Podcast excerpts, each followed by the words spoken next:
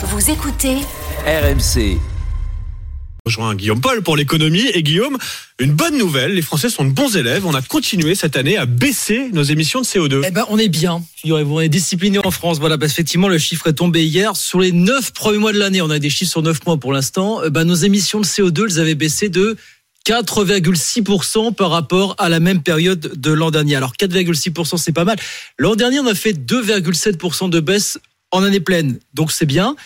Sauf que les experts vous disent, oui, il faut pas lâcher la pression, parce que fondamentalement, si on veut tenir nos engagements Mmh. climatiques de 2030 et 2050, la neutralité carbone, il va falloir faire 5% tous les ans. Donc là, on fera peut-être 5% en année pleine, on verra bien. Mais les experts vous disent, faut surtout pas relâcher la, la pression. Nous, particuliers, on doit rien lâcher sur les petits gestes du quotidien. Vous savez, la sobriété énergétique. Oui. Apparemment, ça y est, on a pris le pli depuis le Covid. Hein. Mais vous avez compris, le gros de l'effort, c'est pas nous particuliers. Je dis pas ça pour nous déresponsabiliser. On, on- a pris le Mais le pli gros- avec le Covid et avec Oui. l'explosion des tarifs aussi de l'électricité. Alors voilà, etc. justement. Non, mais le, le gros de l'effort, faut, faut, faut en être conscient, c'est du côté des, des industries, des entreprises, parce Oui. que c'est elles qui émettent le plus de CO2 aujourd'hui en France. Oui, mais apparemment, selon les secteurs, euh, on, ces efforts, on ne les fait pas de la même façon. Bah non, c'est-à-dire que qu'est-ce qui émet le plus de CO2 en France? Vous avez les transports, c'est 50% des émissions de CO2. Et puis après, les 50 autres pourcents, ça se répartit entre l'industrie, les logements et puis la production d'énergie. Bon, qu'est-ce qu'on voit dans les chiffres? Que l'industrie, les émissions de CO2, ça baisse, c'est bien.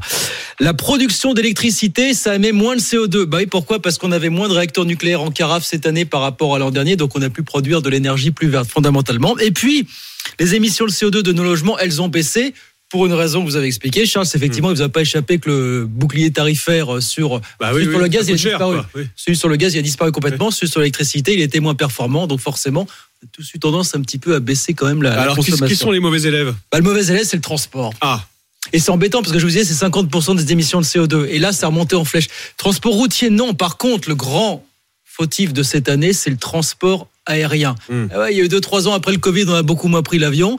Et puis là, qu'est-ce qu'on voit Ah oui, remonter repris, ouais. en force des émissions de CO2, euh, trafic intérieur plus 25%, trafic international plus 34%. Donc c'est très bien, on a recommencé à prendre l'avion, on a recommencé à se faire plaisir, sauf que la facture elle est là et c'est là-dessus qu'il va falloir faire vraiment des efforts. Bref. Merci Guillaume Paul.